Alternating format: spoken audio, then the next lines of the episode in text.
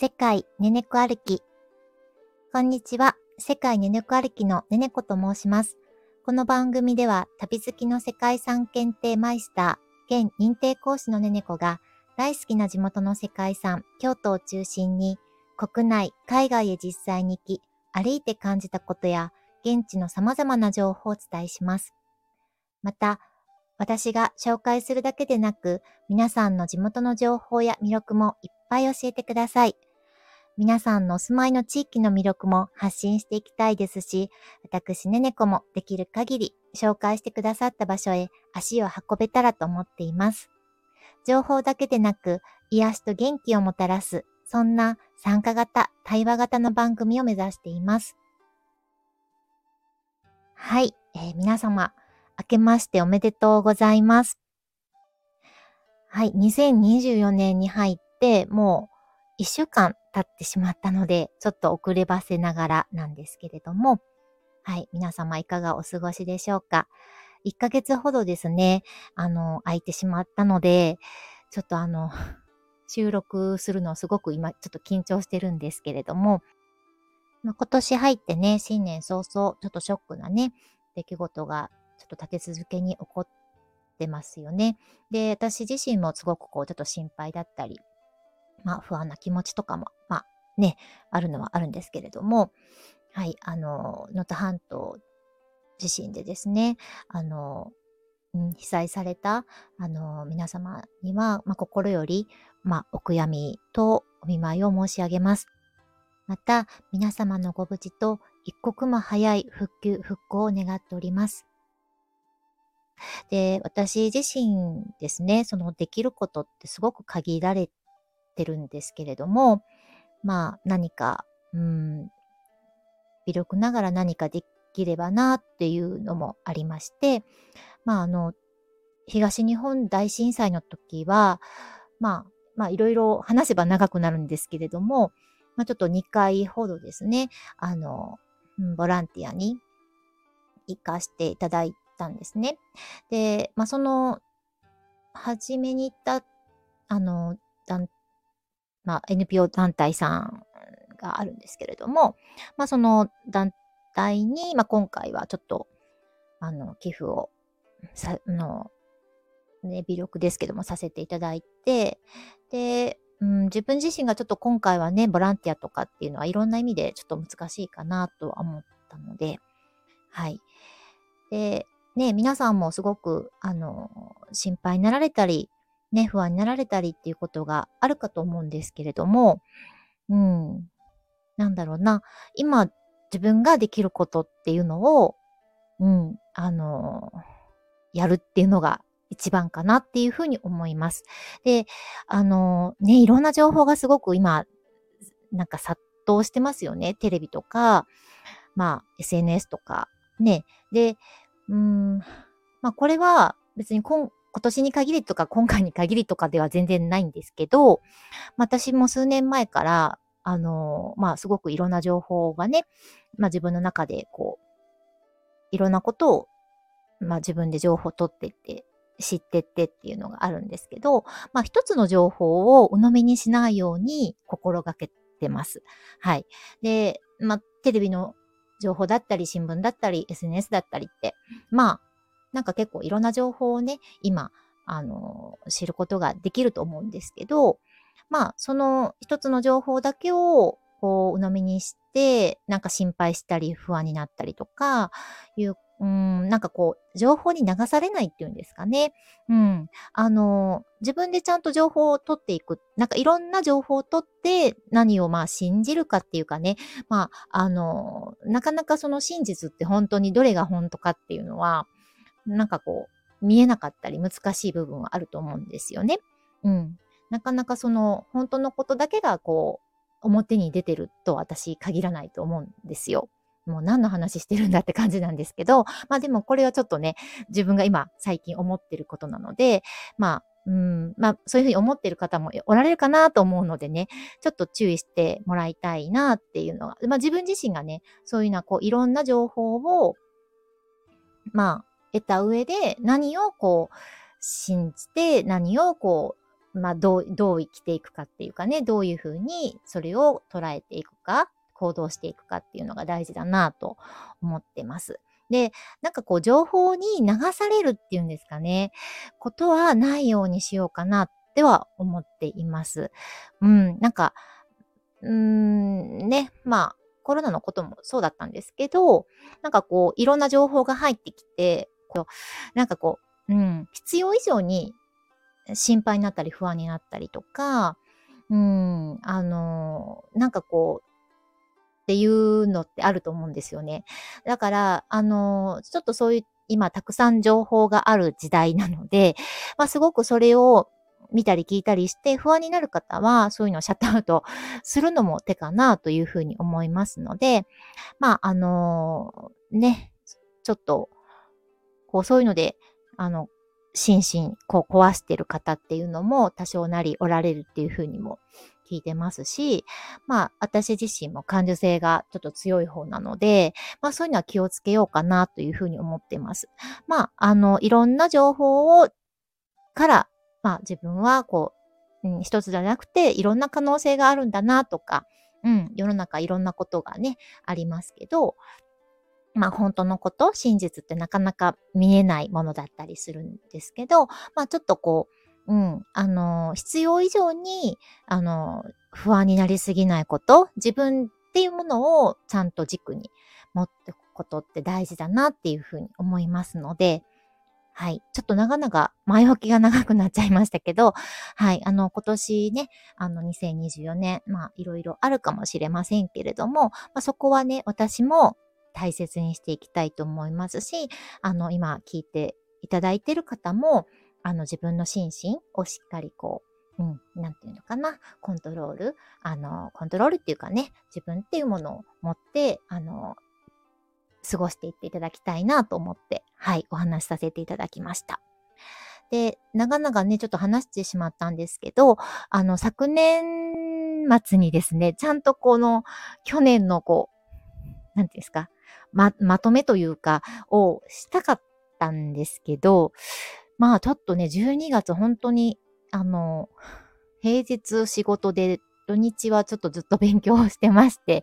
えー、大晦日の昼過ぎまでちょっと私なんかレポートに追われたりとか、まあ、年始もですね、えー、三が日は、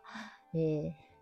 実家に帰ったん、実家に帰ってちょっとくちゃにくちゃにしちゃったんですけど、まあその後も、ね、またちょっとそういったレポートに追われたりとかいう生活だったので、はい、あの、なかなかね、去年のまとめもできず、皆さんへの、えー、えー、っと、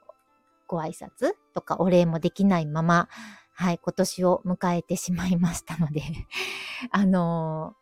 ー、今日はですね、あの、ちょっと昨年の、まあ、まとめというか、お礼をさせていただいた上で、ちょっと今年の新年の目標だったりっていうのをね、まあ、最近あったこととかもね、話させてもらえたらなというふうに思っています。はい。えっ、ー、と、昨年はですね、まあ、2023年、皆さんね、どういった年でしたかね。で、私自身はですね、あのまあ、プライベートなことで言うと、まあ、ちょっと仕事を退職して、すぐに転職して、はい、まだ1年も全然経ってないんですけど、はい、仕事とか環境もゴロッと変わりまして、で、世界遺産、えー、検定マイスターを取って、まあ、取れて、まあ、その後ですね、認定講師も取らせていただいたんですね。で、えー、そしてまあ、新しいこといろいろ学び出したっていうような感じでして、本当になんかね、去年は、本当に変化の多い、まあ、ただ、もう本当挑戦の年だったなというふうに思います。まあ、結果的にそうなったって感じなんですよね。まあ、初めの新年の目標は、実は全然そういうのではなく、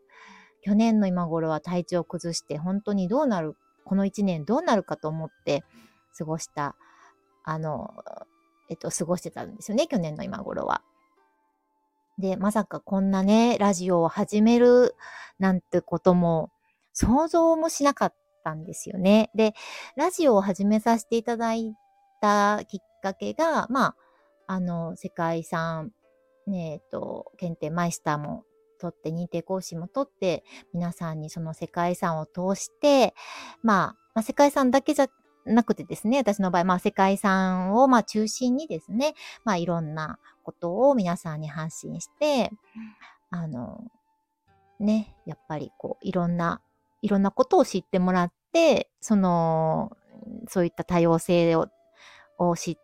大切にしてもらいたいとか、まあ人とか自然とか、うん、あの、そういった遺産とかもですね、大事にしていってほしいなという気持ちでですね、始めたんですね。まあ、この話はちょっと今 上手にできないんですけど、あの、むしゃむしゃラジオさんっていうね、あの、ラジオにゲストで出させていただいて、まあ、このラジオを始めたきっかけみたいなことは話してますので、はい、あの、それをまたね、できたらよかったら聞いていただけたらと思います。ちょっとスタンド FM では聞けないんですけどね。はい。で、ラジオを始めさせてもらったのが7月6日なんですね。なので、ちょうど半年ぐらいですかね。はい。経ったんですけど、まあ、なかなかね、配信ができなくて、もうほんと不定期で、あのー、まあ、平均、まあ、自己紹介含めて12回ですね、えー、させていただいたので、だいたいまあ、月に2回ぐらいのペースで、はい、あの、配信させてもらっててですね、まあ、皆様、ね、あの、徐々にたくさんの方がこう聞いていただくようになって、はい、本当にありがたいなと思っています。皆さん本当にありがとうございます。ね、お忙しい中、えー、この私の長いダラダラと喋ってる ねちょっと中身もないような、あの、ラジオなんですけど、うん、聞いていただく方がね、徐々に増えていって、はい、あの、なんとか続けさせていただいててありがたいなと思っています。で、あの、世界遺産、まだね、全然世界遺産の話とか、まあ、京都の話とか、うん、そんなに数もね、まださせてもらってないんですけど、えー、今年はですね、な、まあちょっとラジオの話を まずさせてもらうと、まあ今年は、あの、いろんな、あの、まだね、ちょっと話せてない、はい、えー、北海道北東北の縄文遺跡群の話がね、もう本当に上、えっ、ー、と、もうだいぶ経つんで、7月に、7月中旬に行ったんでね、だいぶ経つんですけど、その話が未だにできてないので、まあ、しっかりちょっとそれをね、まず、えー、第1回目にさせていただいた後に、えー、タイのお話をね、ちょっとさせてもらおうかなと思っています。で、まあ、ただ何の話をね、皆さん、あのー、にしようかなとか思ってるんですよ。かな？うん。アユタヤというあの世界遺産があるんですけれども、まあその世界遺産の話も、まあさせてはもらおうかとも思うんですが、まあいっぱいね、ちょっとあの話、まあ、話し出したらいっぱい話したいことがあるので、まあちょっとね、こ、まあ今年からですね、まあ去年の最後ら辺からちょっとさしてもらってるんですけど、アンケートをね、あの、取らせてもらおうかなと思ってます。で、あの、X の方で、一回、先月ですね、ちょうど1ヶ月ぐらい前に、あの、今後の、あの、世界ねねこ歩きは、あの、何ですか何語で、標準語が、で話した方がいいか、関西弁で話した方がいいか、まあ、ミックスがいいかっていうようなね、あの、質問を実はさせてもらったんですね。で、あの、私は、想像してたのはですね、あのー、京都ねねこ歩きとか、雑談、雑談の会か、そういった、あの時だけ関西弁とか京都弁で、まあ、それ以外は標準語っていうのを、まあ、選択肢に挙げてって、まあ、それがもう一番圧倒的に多いと私は思ってたんですよ。じゃあですね、あの、まあ、たくさんの人にね、投票し、あの、していただいて、ありがとうございます。で、結果がですね、もう8割以上か、でしたね。の方が、もうすべて関西弁っていうことだったんですね。で、ちょっとすごいびっくりしてですね。ああ、なんか意外と関西弁の方がいいのかなとか思いまして。で、ただまあ全部がね、やっぱり標準語がいいっていう方も、まあ、あの、数パーセントおられたので、まあね、その方々には本当に申し訳ないなと思うんですけど、まあちょっと、まあ民主主義というか、まあちょっと今回は多数決でね、ちょっとさせてもらおうかなと思っています。で、まあなんで関西、まあ関西弁がね、嫌いな人とか苦手な人も、やっぱりおられると思うので、まあ、ちょっとどうかなとは思いつつも、ただ、やっぱり、何ですかね、こう、うん、関西弁の方が、まあ、みんないいって思ってくれはった理由っていうのが、多分なんかこう、気持ちが入りやすいのかななんて思ったりはしました。ちょっとわかんないんですよね。これも想像なんですけど、自分自身が、日頃使ってる、あの、言語というかね、言葉なので、うん、なんか、こう、私の気持ちとか感情とかが、まあ、ちょっとダイレクトに伝わりやすいんかな、みたいに思いますし、私自身もちょっとやっぱ話しやすいのかな、というのもあって、まあ、なので、今年はですね、あのうん、まあ、ちょっと表、なんていうんですかね、敬語で丁寧に話そうと思うと、ちょっとイントネーションも関西弁じゃなくなることはあるんですけど、まあ、ちょっと混じったりはしてると今も思うんですけど、まあ、基本関西弁で話させてもらおうかなと思いますので、まあ、ちょっとそれはご了承ください。で、今年はね、あの、そういったアンケートを取って、まあ、どういった、まあ、例えばタイやったら、まあ、そうですね、4つぐらい選択肢を挙げて、まあ、どれがいいですかって、どの話が一番聞きたいですかみたいな感じで、まあ、それを中心に、あの、お話しさせてもらおうかなと思います。で、あの、ちょっとね、やっぱり、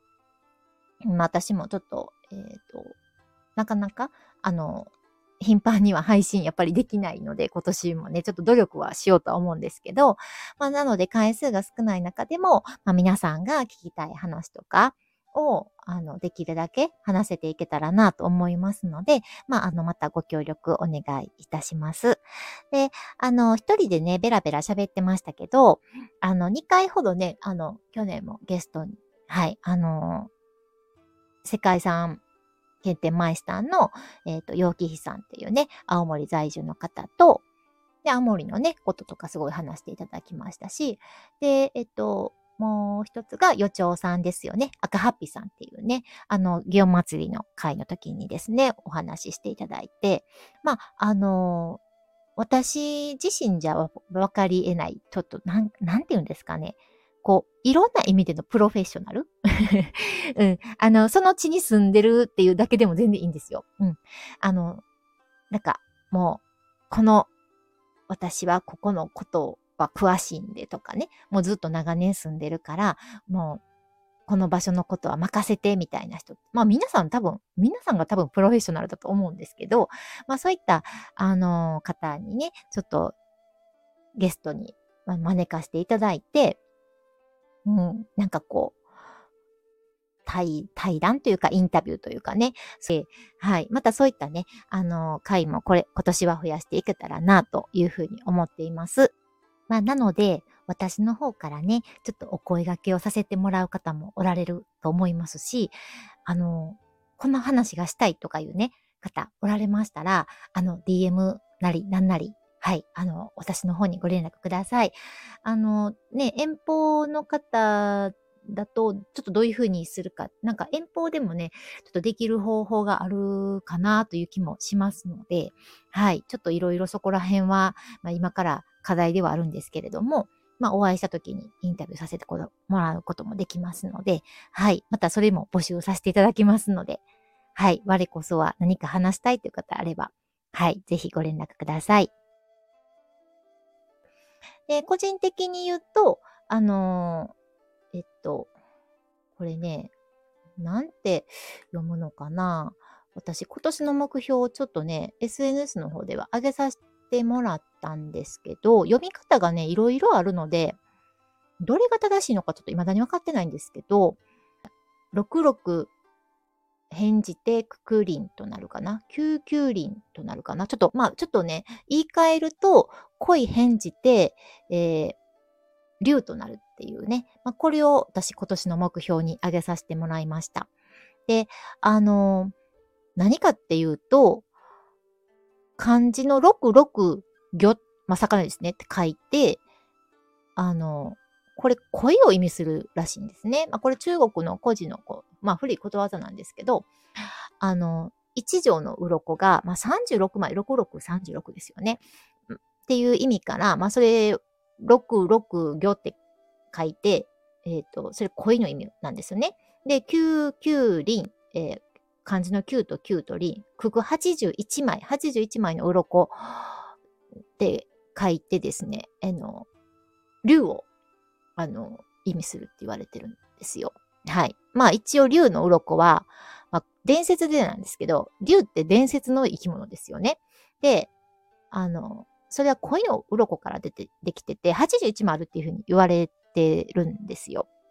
うん。で、まあその個人によ、中国の個人によると、まあその龍門っていう、まあ黄河にある、その龍門っていうね、あの、伝説上のなんか、こう場所があるなんかすごいこう、なんかこう、激しい急流の滝らしいんですよね。よく、まあその、そこをこう、登り切った恋が、あの、竜になるっていう、というふうな話があったみたいで、で、あのー、なんていうのかな。まあ、それを登竜門ってね、よく言いますけれども、まあ、そこからですね、あのー、まあ、恋が一生懸命ですね、あのー、努力して、ね、あの、その滝を登りきったら、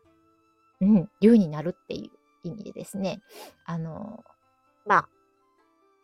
出世するとか、まあ、なんて言うんですかね、その、こう、頑張って、こう、形になるっていうんですかね、頂点になるというかね、まあそういった、あの、意味合いがあるそうなんですけど、まあ、私、この話少しね、あの、世界遺産ねねこ歩きの西宝寺とね、天龍寺の話させてもらった時に、この話ちょっと実は知ってる、少し知ってるんですけど、あの、登竜門の孤児になぞなぞえて、あの、恋が仇を登る姿、あの、利用石って言ってね、なんかあの、枯山水の庭園に、その、そういった石組みがあって、あの、恋を表している、恋が滝を登るような、あの、場面をこう表している意思がありますよって話をしたのって覚えてありますかね？で、その、えっ、と、まあ、西宝寺の今、枯山水の庭は、ちょっと今ね、非公開になってしまってる、通常非公開なんですけど、あの、天竜寺とか、まあ、ちょっと遠いので、なかなかね、なんかこう、双眼鏡ないとわかんないかもしれないですけど、天竜寺とか、あと、ね、えっ、ー、と、金閣寺もありますよね。うん。そういったあれもあってね、私今年ちょっと辰年なので、ちょうどね、この目標いいなと思いまして、まあ、あの、出世するというほどまでは 何もいかないんですけど、今ちょっとこうね、勉強したり、いろいろ努力していることが、まあ、ちょっと形になればいいなという思いがありまして、まあ、それを目標に今年はさせていただいています。で、あの、初詣とかもね、皆さん行かれましたかね。私、立つなので、竜にちなんだ場所に行きたいなと思いまして、あの、ちょっと前から気になってた、えー、神社に行きました。えっ、とですね、そのお話させてもらうと、九頭竜大社っていう、うん、あの、京都の八瀬、もうほんと奥座敷ですね。もうほんと、まあ、結構北の方なんですけど、その大原とかね、行く途中なんですけど、はい。あの、八瀬っていうところにあります、九頭竜大社っていうところに来ました。九の頭の竜の神社ってか、あの、大社なんですけど、まあ、ここはね、なんか、あまりその歴史はね、浅いんですよ。昭和29年からなので、うん、本当に、あの、歴史はすごく浅い、あの、ところなんですけど、あの、九頭竜弁財天っていうね、大神様を、まあ、祀っておられて、ちょっとなんかすごく不思議な、あの、気がある、不思議な力がある、えー、とこだなと思いました。あのー、ちょっと特徴としては、本殿を9回回ってね、お先導をする、お先導、お百度参りならぬお先導参りですね。まあ、先導参った意味があるみたいですね、これね。うん。で、まあ、あの、ここに行かせていただいて、まあ結構ね、なんかちょっとこう、独特の、すごく、まあいい、いい気がありましたね。はい。に行ったのと、で、初詣、その後にですね、その近くににゃんにゃん寺っていうお寺があるんですよ。というか、お寺、お寺なんですけど、お寺と書きますし、実際お寺も神社も実はあるんですけどね。あの、にゃんにゃん寺っていう、まあ、猫猫寺と書くですね。まあ、正確に言ったら、これなんていうのかな。なんか、猫アートの美術館なんですよ。ねえ、何の話してんやろでも新年早々ね。いや、でもこれね、ちょっと皆さんによかったらと思ってご紹介ですね。あの、猫好きな方、日本中から結構来られてる場所なんですよ。うん。で、私、実はね、3年ぐらい前かなうん、ちょうど3年ぐらい前の、まあ、ちょっとね、コロナ禍だったので、もうほんと私貸し切り状態でゆっくりさせてもらったんですけど、まあ、今回ね、ちょっとお正月、えー、よ、えっ、ー、と、三が日は過ぎてましたけど、お正月の時期に行ったので、結構人がね、多かったのでね、ちょっとゆっくりできなかったんですけど、はい。ここにはね、猫のね、あの、ちょっと私はちらっとしか見れなかった。全然今回は話、なんかね、触、触ることもできませんでしたし、見るのも一匹見させてもらっただけなんですけど、今までの、えー、歴代の猫の、えー、住職がおりまして、はい。で、猫ちゃんにね、会えるだけじゃなくて、まあ、ここ本当にアートの、その美術館なので、その猫にちなんだ猫の襖絵とか、もういろんなね、猫の絵が見れます。はい。で、ここの館長さんが、えっと、もともと絵描きさんなんですけど、この方が、えっと、その先ほど言った九頭竜大社の九頭竜の絵をね、描かれてるんですよ。ね、九頭竜大社で、その九頭竜の絵を見ることができるんですけど、まあ、それを描かれた方が、ここの館長さんで、で、実は息子さんも絵描きさん、あ、画家さんですね、をされてるんですね。で、その方の絵は特に見れます。あの、すごく、あの、館長さんも素敵な方で、で、その奥様も私お話ししてるんですけど、あの、いろいろ作られててね、もう本当になんか、あの、芸術一家なんですけど、はい。息子さんにはね、お会いできてないんですけど、館長さんも奥様もとっても素敵な方で、で、絵もね、とっても素敵なんですよ。そして今ですね、2月の末まである特別展をやってるんです。で私ごめんなさいね、これ全然何もあの宣伝してくれとか言われてませんけど、個人的にすごく好きなので、はい。えー、宣伝させてもらいますと、にゃんごく武将展っていうのをやってます。で、あの、私、猫別に猫好きじゃない友達と行ったんですけどね。まあ友達も結構ね、喜んでました。あの、私はもう当たり前ですけど、もう私にとってはパラダイスみたいな、あの、場所だったんですけど、猫好きなんで。あの、とってもね、面白かったです。このにゃんごく武将店がね、まあ、武田にゃんげんとか、いろいろいるんですよね。はい。あの、もう多くは語りませんが、ちょっとご興味のある方は、はい、あの、よかったら、2月の末までやってますので、はい。あの、ぜひ行ってください。もう、あの、ちょっと初笑いしました。はい。っていうような、あの、私、ね、皆さんどこ初詣行かれたかなと思うんですけど、まあ、私はくずる大社に行って、えー、にゃんにゃん寺に行きまして、はい、いろいろね、にゃんにゃん寺にあの折りたたみの傘を忘れてきたり、はい、御朱印集めてんのに、御朱印帳持って持っていきながら御朱印を書いてもらうの忘れたりとか、本当になんかもう、新年早々、ちょっといろいろまたやらかしたなって思ってるんですけど、はい、いろいろありましたが、まあ、そんな感じで初詣させてもらいました。で、えっ、ー、と、もう一箇所ですね、同じ日に、八坂神社ね、えー、これはもう、あの、祇園祭の時にもお話しさせてもらいましたが、あの、八坂神社さんにも、えっ、ー、と、お参りしています。まあ、毎年行ってるんですけどね、うん、あのー、今年ですね、竜、うん立つじゃないですか。で、えっと、まあ、ちょっとこのお話すると、詩人相応って聞かれたことありますかね？あの、京都がですね、平安京は、まあ、あの、唐の都、えっ、ー、と、長安ですね、を真似して作ったって言われてるんですけど、まあ、平安京が、まあ、方角を司る詩人って言われててね、4つの神様。えー、東西南北ですね、北は玄武、東は清流、南は朱雀、で、西は白虎っていうね、えー、神様が守られてる場所なんですよね。うん。で、まあ、そういう、まあ、風水とかにおいてね、まあ、すごく、あの、最適だって言われることで、まあ、古来よりね、まあ、その、この条件を満たす土地に長く、あの、住むと長く繁栄するっていうふうに言われてたんですよ。詩人層の場所っていうのは。はい。で、あのー、ちょうどね、その竜が今年はまあ、立つということで、はい、東の清流というね、えー、神様が、あの、京都の地は守ってくれてるんですけども、まあ、あのー、東に清き流れっていうふうに言われてるんですよね。なので、えっ、ー、と、一応東の清流は鴨川に、えっ、ー、と、京都で言うと鴨川に該当するんじゃないかというふうに言われています。はい。これ、京都検定にも出ますので、まあ、京都の検定目指されている方は、また、ちょっとこの詩人層、ちょっとね、あの、また、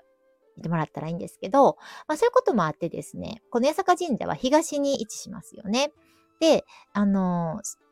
と、日が、このせ、えっ、ー、とね、この八坂神社さんにはですね、本殿が大きな、まあ、行かれたことある方はわかるかもしれないですけど、本殿の下に大きな池があるっていうふうに言われてるんですよ。で、まあ、清流が潜んでるっていうふうに言われてるんですね。で、まあ、この大和のこの気が溜まる、こう、流血が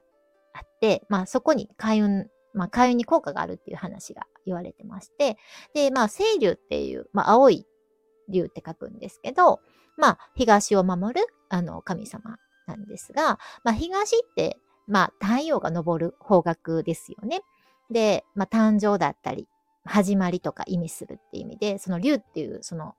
もう気の流れそのもの、竜は気の流れそのものですし、まあすごくね、そういった意味で、あの、開運に、あの、いいっていうことで、あのー、それもあってね、今年すごく八坂神社いいなと思いますし、で、あとですね、うんと、他にもちょっと私、いくつか、まあ、清流殿、えー、もみじの時にもお話しさせてもらった将軍塚清流殿もちょっと行ってないので行こうかなと。なのでね、あの、京都の東の方には、その清流を祀っている、うん、あの、清流がいるとかね、清流に、えっ、ー、と、関係した、あの、神社っていうのが結構他にもいくつかあるので、まあ、もしですね、あの、今年京都に来られる方は、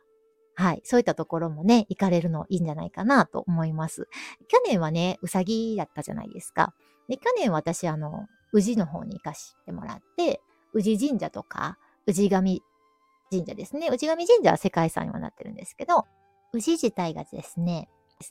まあ、うさぎの道って書いて、トドっていう地名があるんですけど、まあ、昔は、その、トドって書いて、宇治っていう風に読まれてたりもしたんですね。うさぎにちなんだあの、場所なんですよね。うん。なので、まあ、そこら辺、まあ、あの、毎年ちょっとその、干支に応じた場所に、はい、あの、初詣でさせていただいてますので、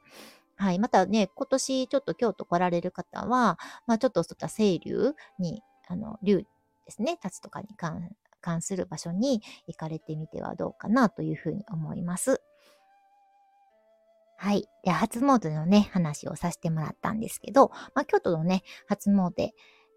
の、まあ、お話からというか、ちょっとね、レターを、はい、あの、ちょっといただいておりますので、はい、あの、結構前になるんですけれども、ちょっとね、いつご紹介させていただきます。えっ、ー、と、ちょっと匿名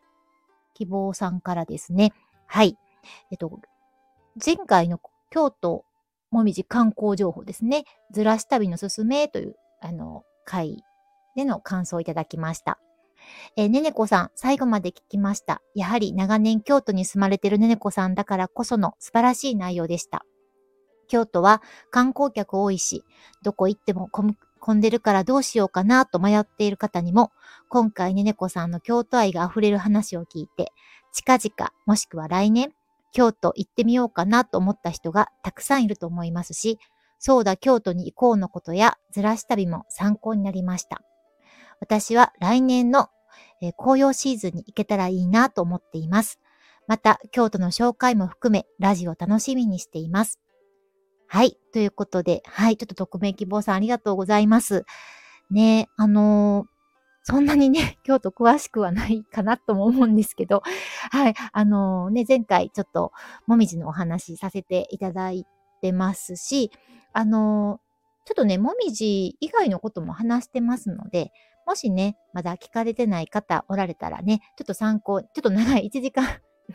1時間も話してしまったんで、もう一番長いあの回にはなるんですけど、まあよかったらちょっとずらし旅のお話もさせてもらってるので、はい、あの、聞いていただけたらと思います。実はですね、今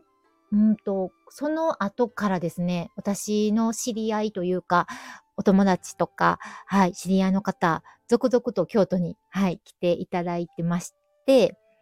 えっ、と、今年もですね、何人か来られるもう予定が、はい、あります。まあ、ちょっとね、ご案内できるかはわからないんですけれども、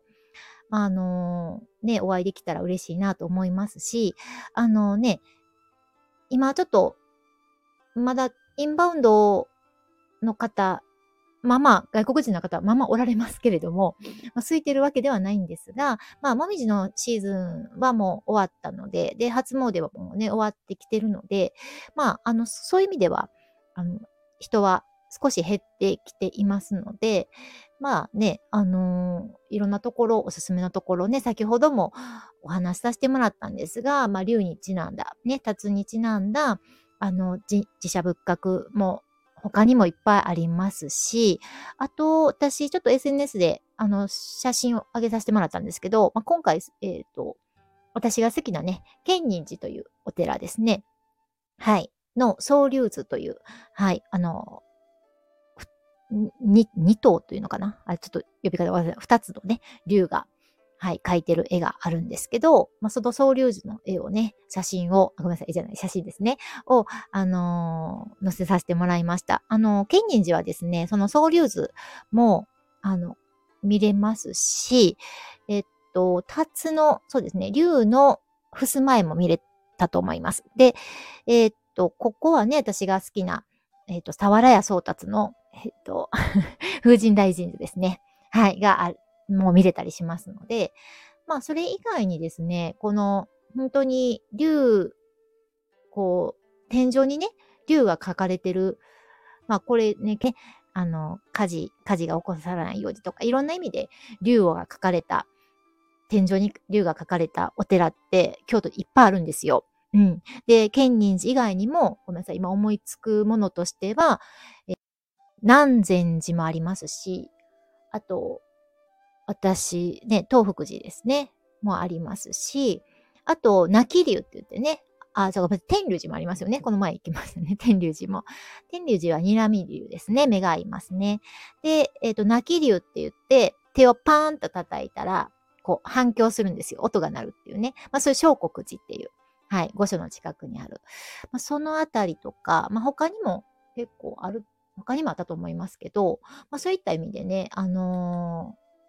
そういった竜のね、あの、天井書かれた竜の、まあ、天井じゃなく、天井だけじゃなくて、襖絵で見れるところもありますので、またね、よかったら、はい、そういったものもね、見てもらったらいいかなと思いますので、まあ、京都にね、来られる際は参考にしてもらえたらなと思います。はい。なんか長々ちょっと喋ってしまいましたけれども、はい。今年もね、あの、まだ始まったばかりですが、ね、皆さん本当に、まあちょっとね、いろいろありますけれども、うん。まあ私自身もね、2020年、ね、辰年って飛躍の年って言われてますので、まあちょっと飛躍な年になれたらいいかなと思ってますし、あのー、このラジオを通してですね、皆さんに、あの、いろんなこと知ってもらったり、いろんなこと感じてもらえたら嬉しいですし、あのー、リスナーのね、今まで、あの、聞いていただいている方は、あの、もちろんね、引き続き聞いていただけたらと思いますが、まあ、新たなね、あの、いろんな方にも聞いていただけたらなというふうに思っていますし、あの、うん、